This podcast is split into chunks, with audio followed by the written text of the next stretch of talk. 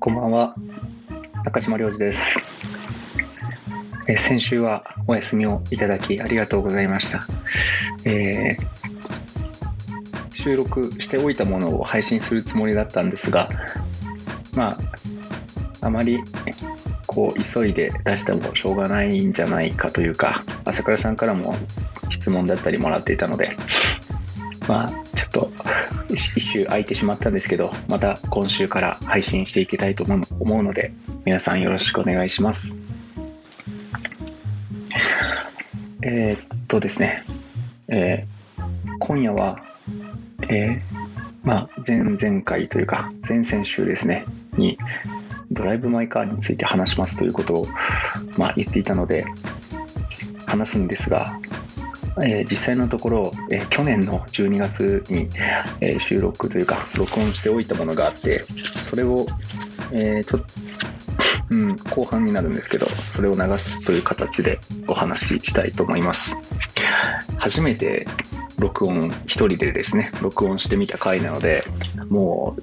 自意識に溺れてますね。こうまあ何度も聞いているんですけどあの自分へのツッコミがもうどんどん押し寄せてしまって全然話が進んでなくてちょっと人によってはあのイラつかせてしまうかもしれないんですけどまあお気楽にあの聞き流す程度にまあ今夜も聞いていただけたらなと思います。でドライブ・マイ・カーに入る前にですねえーっと先々週というか先週になってしまうんですけどこれもえ朝倉さんの第3回かなえー2の05コンビビアルと民芸会で、えーっと反応をいただいていたのでそれについて、まあ、ちょっと少しだけあのお答えして、えードライブ・マイ・カーの方につなげていきたいなと思います。はいえっと、僕の先週前回の回っていうのが論考についての話で朝倉さんはそれを先に読んでくださって質問をくださって、えーっとで僕の答えに対して、えー前回は反応くださってましたね。であのすごくやっぱこれは文章っていうのは自分自身が出るしあの何も隠せないなと思特に思いましたねあの朝倉さんからの反応でなんというか自分どうしようもなく自分が出てしまっているんだなということが すごくよく分かってうんあの、まあ、そんな気にされてる方がいるか分からないけどもあのちょっと恥ずかしいというか えっ、とこれはうんあのいいいい回だったんじゃないかなと勝手に思っているというかいい質問というかいい答えを、うん、反応を朝倉さんからはいただけたなと思っていてなんていうか生のままの自分みたいなものを、うん、認めてほしいみたいなのがあるのかなみたいな、えー、とすごくざっくり言うと朝倉さんからはいただいていて。えー、とそれに対して朝倉さんはお店の中では、えー演じるということ、えー生の自分というものを受け入れてほしいのではなくてお客様があ、まあ、お客様って言い方はしないですねお客さんが、えーまあ、気持ちよく買い物をしてもらったりとか体験をしてもらうための自分というものを持っていてでそれに対しての家族っていうことを言ってましたね。でこれはでまあそれがおそらくその他者っていうものに抽象化した時に、え態度の違いとして現れているということがよく分かってでこの家族と仕事場っていう比喩を借りるとすればあのまさになんですけどえーっとまあうん。僕自身はえーっと、まあ、農家っていうと近いのかな？家族の場所と、えー職場の場所っていうのは。って思われるかもしれないんですけど実際には、えー家族まあ僕が子供の頃父親が なぜこんなに疲れているのかっていうのはわからないわけで、まあ、おじいちゃんおばあちゃんも疲れていてで、まあ、母親は別のあの仕事をしていて共働きだったんですけど、まあ、みんなあの、まあ、疲れているというか父は特にまあ肉体労働なので帰ってくるとすぐ寝ていてなんでこんなに疲れているんだろうということは分からなかったんですけど、まあ、僕は今身をもってというか、あの実感もしているわけですがあの実際そこまでなんで疲れているのかって、まあ、現代だからなのかもしれないですよね。あの分からないですよね。あの疲れているっていうことが、えー、疲れたというふうに言わなければ分からないっていうことは農家でもあの同様だと思います。でその時にあの僕はあの家族にフィクション、うん、ノンフィクションか。家族内にノンフィクションがあのなんだろう、うん、ノンフィクションの場を家族だけに求めるっていうことが結構しんどかったような気がしていてあのその反動によってノンフィクションがあのひどい様になるっていうことを僕が実感というか体験してきたような気がしてるのでなんかそこの違いな気がするんですよね。うん、あのすごく抽象的なあの比喩を借りて話しているのであのしかも時間が空いてしまったのでちょっと皆さんに分かりづらい表現になっているかもしれないんですけど他者との距離感の話をしていてえー、まあ、外向き、まあ、つまりお店であったり職場と、えー、まあ、幕の内側と言っていたような事故がそのままで現れるような場所としての家族っていうものを朝倉さんはあの比喩として使ってくれていて、うん、あのそうですね。まあその辺やっぱり家族観とかってやっぱ自分の人生観にもすごく、まあ、人生観だったり文章だったりとかそういうものにあの影響してるんだなということがよく分かりましたね。でまあ自分は生のままの自分を受け入れてほしいっていう感覚っていうのは、まあ、結構それは何ていうか、まあ、若さ青さというか若さというかそういうものも連想しましたし、まあ、一方ですごく自分の中でも重要になっているというかあの、うん、なんかそれを若さとか青さと言わずに生きていきたいなというような思いも、まあ、感じましたね。うん、うん、あと僕はあのその言葉は使ってなかったんですけど朝倉さんが出してくれた言葉として日常と非日常という分け方があったんですけど僕自身はその分け方は知ってはいなくてっていうことはあのー、2人ではあまあ多分明日話すことになると思うんですけど今日28日ですいませんなんか本当スケジュールバラバラでえっ、ー、と明日朝倉さんと久しぶりのですね対話対談会みたいなことをする予定なのであのそこで話をできたらなというふうに思っているので、はい、ぜひちょっとまあ論考の話はこの辺で終わりにしておきたいと思います。でですね、えー、まあ、前回の朝倉会の終盤で、時間をかけるのに価値があるものは何かっていう、いや、めちゃめちゃ難しい質問を、あの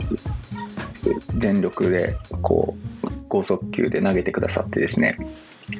まあ、しっかり補給できてないんですけど、あのちょっと頑張って答えてみようかなと思って、まあ、その話をしますね。うん、あのこれがまあ民芸の話につながっていて朝倉さんの次の回ですね。これが原稿その4の研究心が求められる時代っていうあのノートの記事につながっているわけなんですけど皆さんなんか時間をかけるのに価値があるものって何だと思いますか？うん、時間をかけるのに価値があるもの朝倉さんのあの答えとしては、えーと、育児だってことを言ってましたね。あのあ本当そ,、まあ、その通りですよね。時間をかけなければいけないというか、うん、あ一つ気になったのはその誰から見ても価値があるものは何かっていう言い方をしていたので、うん、いやさらに難しいなっていうふうに思ってますね。あの自分一人で、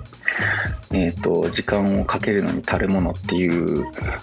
ことは考えられるんですけど誰から見ても時間をかけていても何も言われないみたいな感じだったかな。なのでうん。まああのどうでしょうか、えっと、皆さんあの時間をかけるのに価値があるもの。僕はですね、えっと、最近あのプールに行ってましてあの泳いでるんですよね。えっ、と、はい、泳いでて、あの小学生の頃にあのスイミングスクールに通わせてもらっててなんかうん。ありがたいことにプールで泳いでたんですけどまあちょっと久しぶりに泳ぎたいなと。まあ理由はいろいろあっていくらでも理由はつけれるんですけどまあ冬季で体がなまるので2月ぐらいから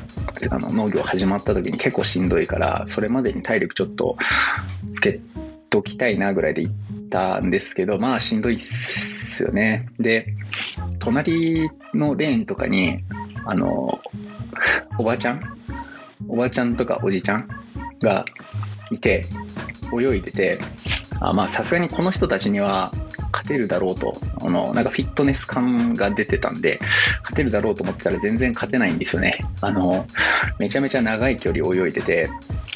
うん。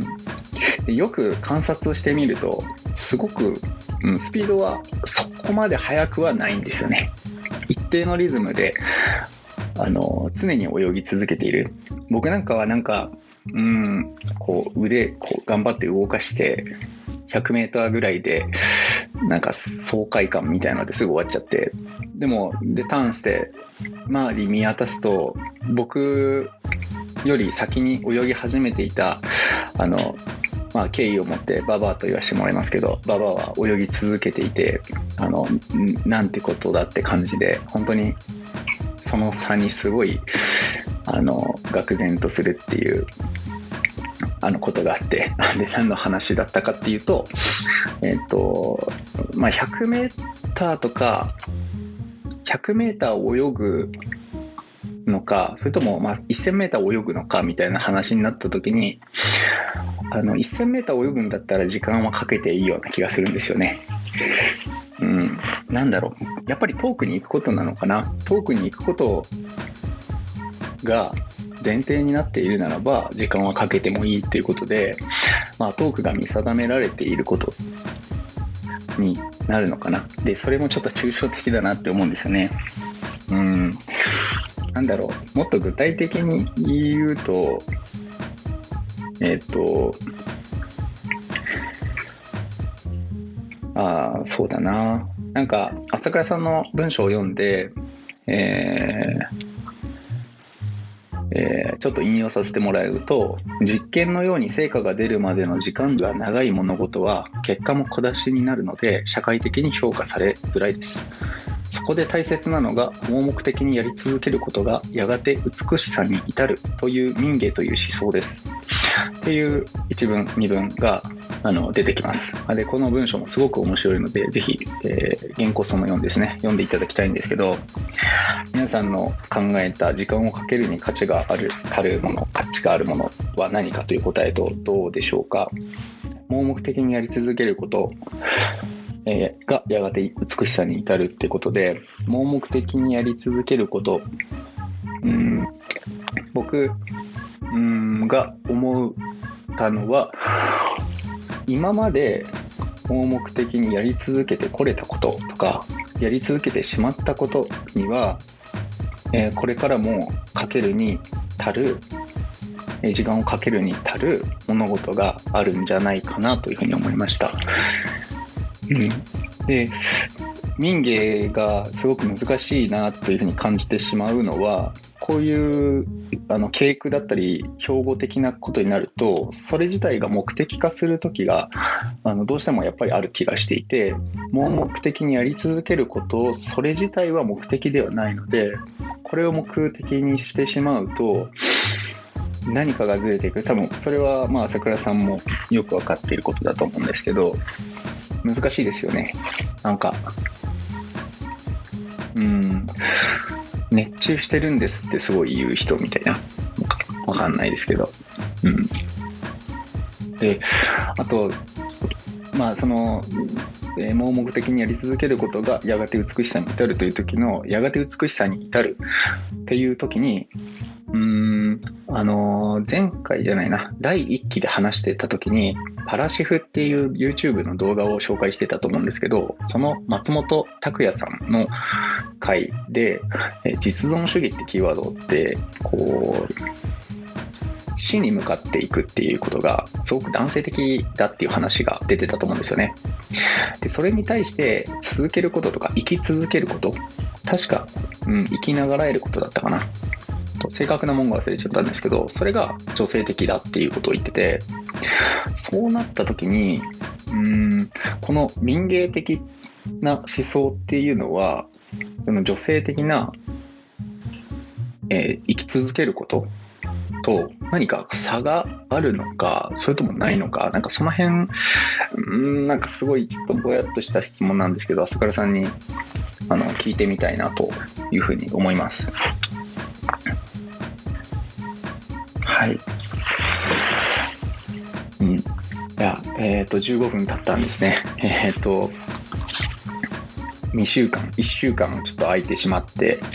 あの、リハビリ的にまたゆるりと始めていきたいと思うんですが、あの、喫茶ナヌクの慶太郎さんがまた紹介してくださっていて、すごく嬉しかったですね。模索してる感じがいいよねって言ってくれてて、模索しかしてないので、まあ、つまり僕たちはめっちゃいいってことだと思うんですけど、まあ、模索し続けると思うので、皆さんちょっとお楽しみにしていただけたらなと思います。はい。あであとお便りもすごくあのもらっていてちょっとまだ答えれてないのはあの対談対談ってちょっとは大げさだな。朝倉さんとの話の回の時にあの一気に一気にっていうほども来てないんですけどあのすごく面白いあのお便りとかもあの受け取ってるのでその辺は紹介していきたいなというふうに思ってます。はい、えー、じゃあ後半ですね。ドライブ・マイ・カーについてなんですが正直僕はちょっとこの後の録音を放出放出、えー、配信するかすごく悩んだんですけどまああのー、それこそ運転中とかに聞いてもらえたら嬉しいです。あのこの「ドライブ・マイ・カー」もすごく、まあ、長めの映画作品だと思うんです3時間ぐらいだったので長い方だと思うんですけどあの、すごく時間をかけますね、これも。すごい描写に、うん、描写そのものもだし、映画のシーンもそうだし、えー、登場人物もそうだけど、映画の中で時間をかけます。あの、本、本読みっていう役者同士が演技の練習の前に原稿を読み合わせる本読みっていうものとかもめちゃめちゃ時間をかけるし あの表題になってる通りのえー、と広島から北海道に向けて運転をする車内、まあ、まさにすごい時間をかけて移動するんですね。本読みだとか移動したりとか、うん、なんかその中に起こってることとかってそのまあめちゃくちゃ無理やりにですけど人間的なことやがて美しさに至るというようなことと何か重ね合わせながら見ても面白いような気がします。はいじゃあ、えっ、ー、と、ドライブ・マイ・カー、あの、見てすぐ撮ったものですね。皆さん、あの、ぜひ、えー、見られてない方はぜひあの見てほしいですね。ドラえもんがすごく面白かったです。浜口竜介さん、あの、最近もまた新たな賞を受賞されたり、あの、すごく話題になってますね。あの、そんなにうまいこと紹介できてると全く思ってないし、世にはたくさんうまく紹介されてるものがあるので、あの、まあ、そちらを見てくださいということで、はい。じゃあ、えー、今日の、えー、収録はこの辺で終わります。じゃあ、この後、ドライブ・マイ・カーに去年撮ったやつですね。どうぞお楽しみください。それでは、どうぞ。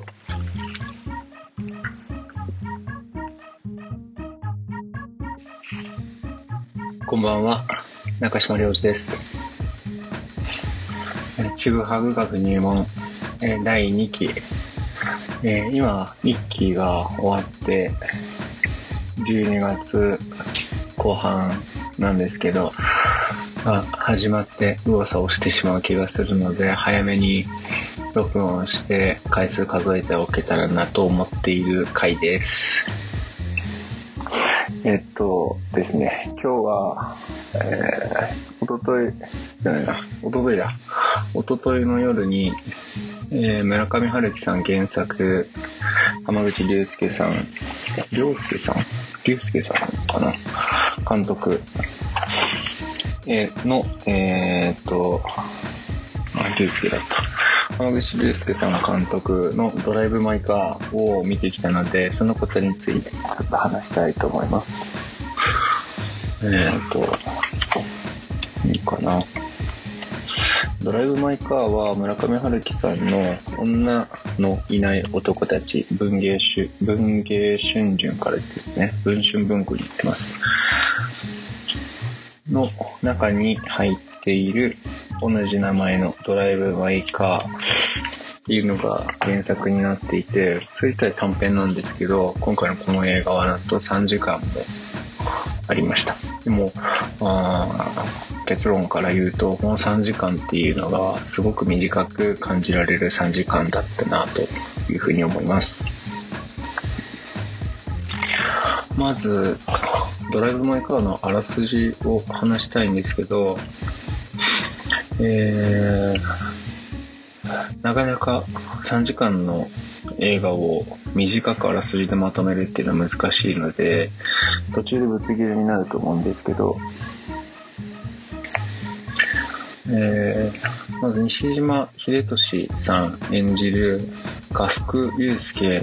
という名前の演出家、舞台俳優さんが一応主人公という形になってますね。が、えー、妻のえー、脚本家である音と、まあ、暮らしてました。で、ある日、えー、とある嘘というか秘密を抱えたまま音はくも膜下出血で突然亡くなってしまいます。で、その2年後から、えー、本本題というか物語は始まっていくんですけど、この映画が面白かったのは1時間近くしてからタイトルコール、コールじゃないな、タイトルがバーンってあの出てくるあれですよね。あの、クレジットが少し経ってタイトルが出てくるっていう流れになっていて、まあ、そこからが2年後。で、2年後、えー、家福祐介は、広島の演劇祭に呼ばれて、そこで、えっ、ー、と、オーディションから、制作に入ります。滞在制作で、えー、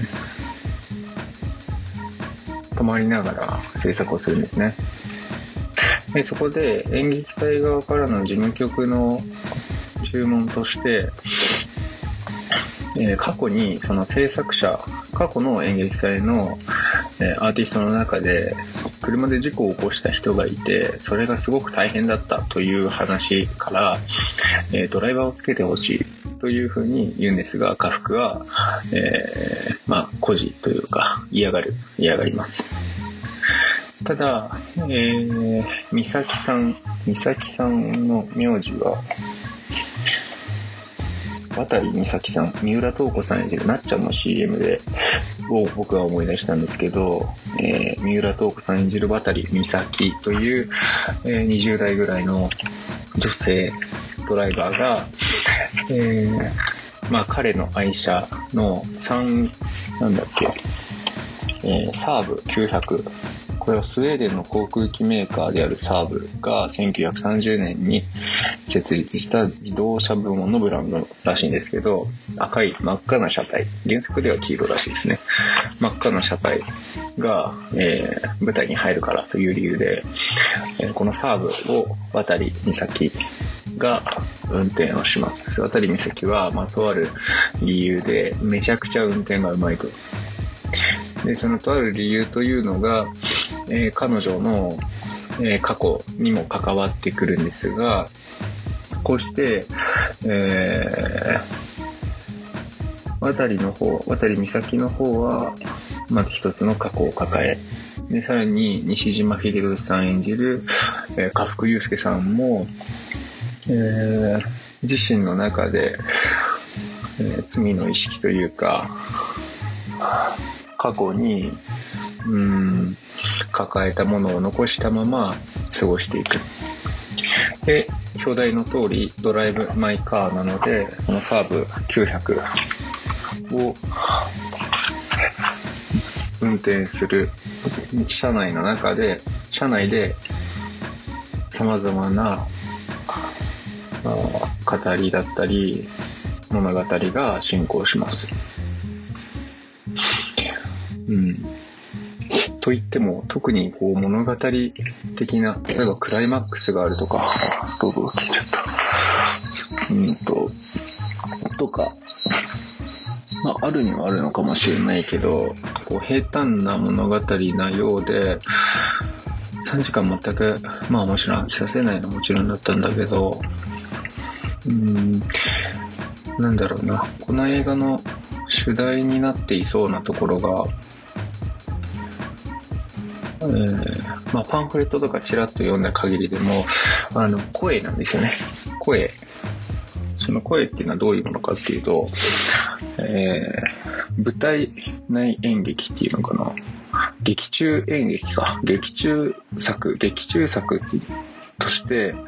チェーホフのワーニャおじさんっていう演劇が演じられます。あとは、ベケットの鼓動を待ちながら、これ僕も知ってたんですけど、でも、どちらかといえば、チェーホフのワーニャおじさんっていう作品が、を演じる。これが広島のその演劇祭での課題作というか、まあ、西島さん自身が、あ、西島さんじゃないな、えっ、ー、と、そう、家福さん、家福祐介さんが過去にま演じていたっていうのもあって、おそらく今回もそれを演じることになるオーディションから決める、配役は決めると。で、その家福さんの演演出っていうのが、すごく特殊って言っていいのかな？特殊で、えー、多言語演劇っていうものを、えー、します。多言語演劇っていうのはどういうものかっていうと、えー、母語の異なる人間が集まって、それぞれの配役を決めて、それぞれの母語で演技をします。なので、日本語がつ、あの、日本語を話す、えー、ワーニャおじさんに対して、えー、また別の人物が韓国語を話したり、あるいは中国語を話したりするわけなんだけど、うんと、で、さらに、まあそういった複数の声みたいなものが一つ、あともう一つ、まあさらに言えばだけど、えー、っと、外国語だけじゃなくって、手話手話の話者って言ってるのかな？手話を使って話す人が出てくるから、まあそういうのも含めて複数の言語を用いた、えー、語り手が登場する演劇。で、さらにまた声っていうものがえー、まあ、それだけじゃなくて声が前傾化するのはうんと、あ、これ聞いてて面白いんですかね。なんだろう。今9分半か。いや、ちょっと面白くなかったら、まあ、自分でそれは判断しますけど、面白くなかったらどうしような。まあいいか。うん。えっ、ー、と、それで、うーんと、あそうそうそう。それが主題になっているのがどういうことかっていうと、そういう多言語演劇っていうのも一つだし、劇中の中でも、まあ、ネタバレをちょっと含んでくるので、まだ見てない人ってこれから見ようと思ってる人は、あの、ちょっと止めてほしいんですけど、家福の妻、奥さんのお父さんは、えー亡くなるんですね、劇中冒頭で。ああ、言ったか、それは。くも膜下で亡くなって、で、その前に、えー、習慣として、家福さんが演じる演劇の台本や脚本を、えー、音さんが朗読をして、カセットテープに吹き込むっていうのを夫婦の中での習慣にしていて、あで、それを家福さんは車の中、サーブ900の中で、え、聞くっていうのが習慣になっていて、で、声が前傾化するのは、その、オトさんが亡くなった後のサーブ900の車内で、語りかけてくる亡き妻、家福音の声も含まれます。含まれますとか言って、含まれてくるんですね。うん。その家福音の音読する声が、まあ、演劇の脚本だから、演劇の俳優、演劇の俳優、えー、演劇の役、役者に向かって語られるべき、えー、セリフなんだけども、それが突然、えー、映画の方のですね、だから、家福祐介だったり、他の役者の、役者ではない、役者である人間なんだけど、普通に生きている人間に語りかけてくるように聞こえてくる。で、さらにはその声が、えー、その声だったり、映画の中の俳優が語る言葉が、私たち観客に向かって語りかけてくるように聞こえてくる。そういう意味で主題が声になっているっていうことが、かなり複層、複層化して、複数化してあるのが、この映画だったのかなというふうに感じました。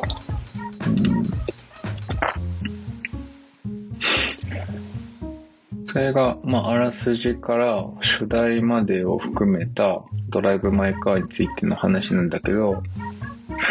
脚本、なんか映画見ながらふと思ったのは、この、えー、ええー、と、運転のめちゃめちゃうまい女性っていうキャラクターだけを思い出して、あ、自分は多分読んだことがあった。だけど、完全に忘れていて、ちょっとでも、本当に読んだのか、他の作品、村上さんの作品の中にも出てくるのかわからないんだけど、まあ確かに、あ、これは村上春樹さんの作品だなと思えたのは、まあ、浜口監督や、他の作家、あ俳俳優さん、役者さんの演技もすごかったんだろうけど、うん、確かに村上さんの原作だって思えたの部分が、あの、なんか人が話している時に、その人が、うん、その人自身として感じられるというか、ちょっと冷たい言い方をすれば、感情が配されて事実や、まあ、いわゆる、いわゆるっていうか、格好好きだけど本心みたいなものが語られているっていう風に感じられる時に村上さんっぽいなって思うのかなって思ったんだけど、うん、で、それを聞、いたり読んだりすると、あ、なんかいいな、いいなっていうのは、あ自分、うん、もうこう話せたら楽なのにな、楽なのになというか、それはしんどいことなのかもしれないけど、なんか日常生活だとこう話していて過度なリアクションだったりとかするわけじゃないですか。するわけじゃないですかっていうか、例えば、まあ、相手を気遣った抑揚をつけてみたりとか、リアクションしてみたりとか、あの自分の感情を伝えるためにちょっと誇張してみたりとか、そういったことがない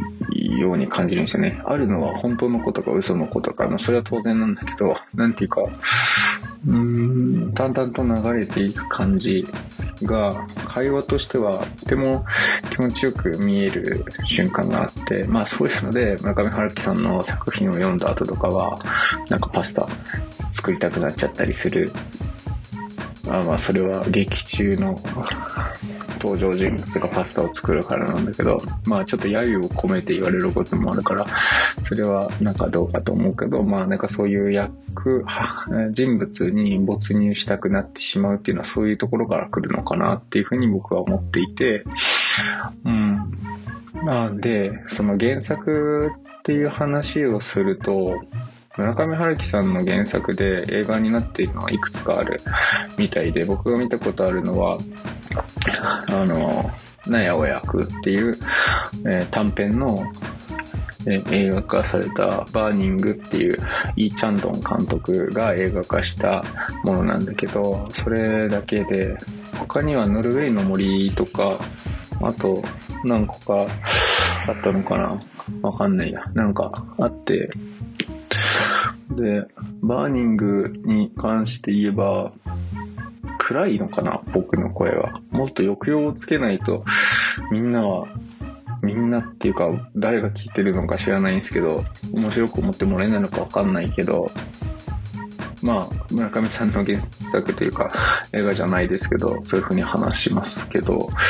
うーんと、なんだっけ。あ、そう、原作の話で、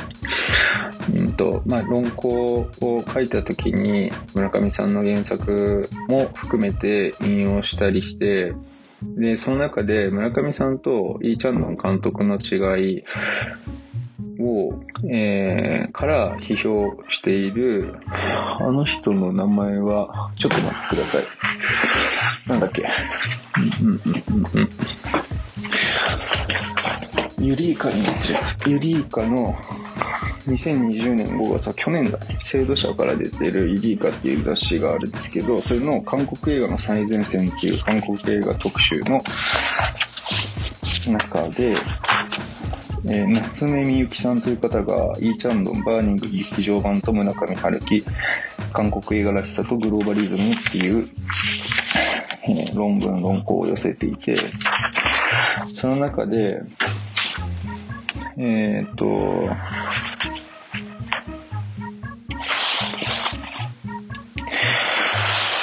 うん。まあ、イ・チャンドン監督が、えー、まあ、様々な、まあ、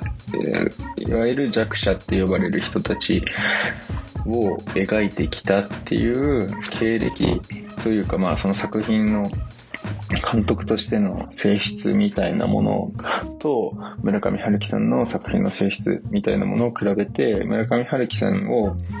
えー、女性に犠牲を負わせ、その罪悪感と鎮魂の中で生きていく男性主人公を後期資本主義社会に生きる現代人のメタファーとしたのではないかという見方もできるっていうふうに、まあ、書いていて、まあ、一つの見方なので、これで全てが語り得たとは全く思わないんだけど、うんと、うん、あ、そう、なんだっけ？何を歌したんだっけ？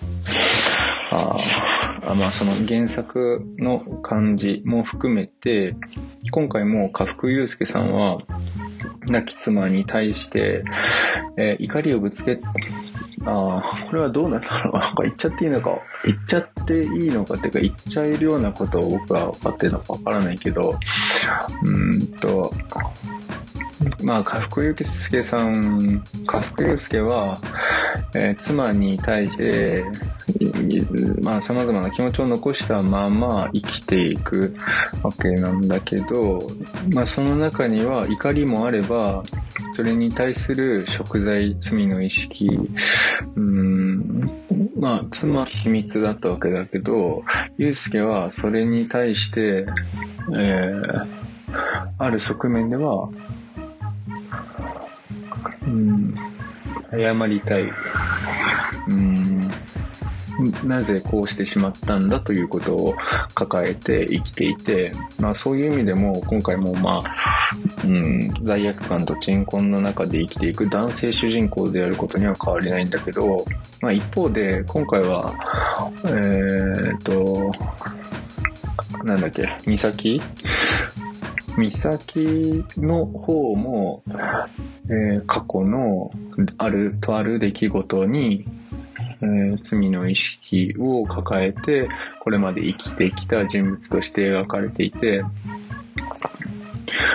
うん。まあ、この批判がどう、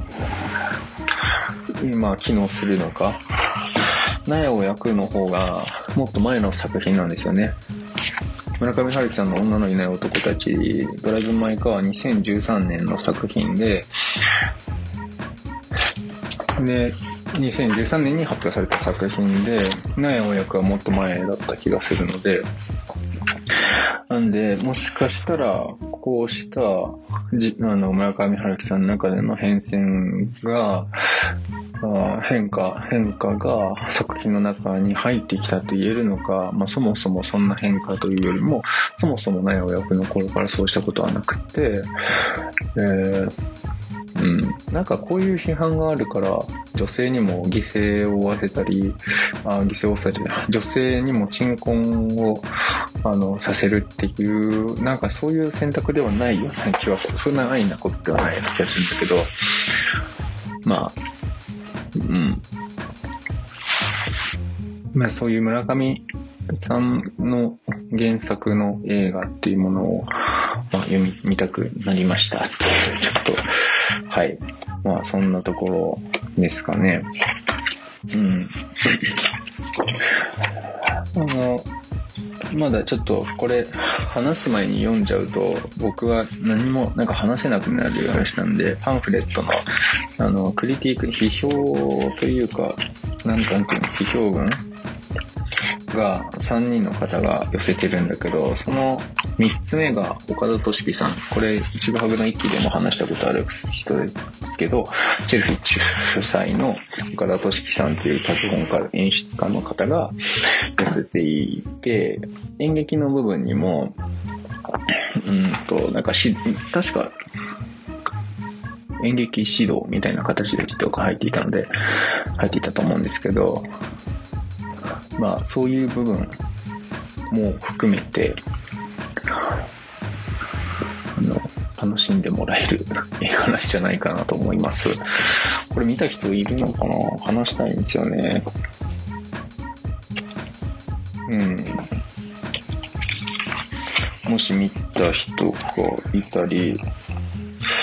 なんか、いや、そういうこっちゃねえんだよみたいなのがあったら、ぜひお便りいただけたらなと思います。だと自分はこれから原作を読み返してみようかなというふうに思いました。えー、っと、これは本当になんか聞いてて面白いのかな？わかんないけど、まあ、聞いてください。23分今経ちましたね。だいたいなんか15分から30分ぐらいのを撮っていきたいなと思ってるんですけど、これを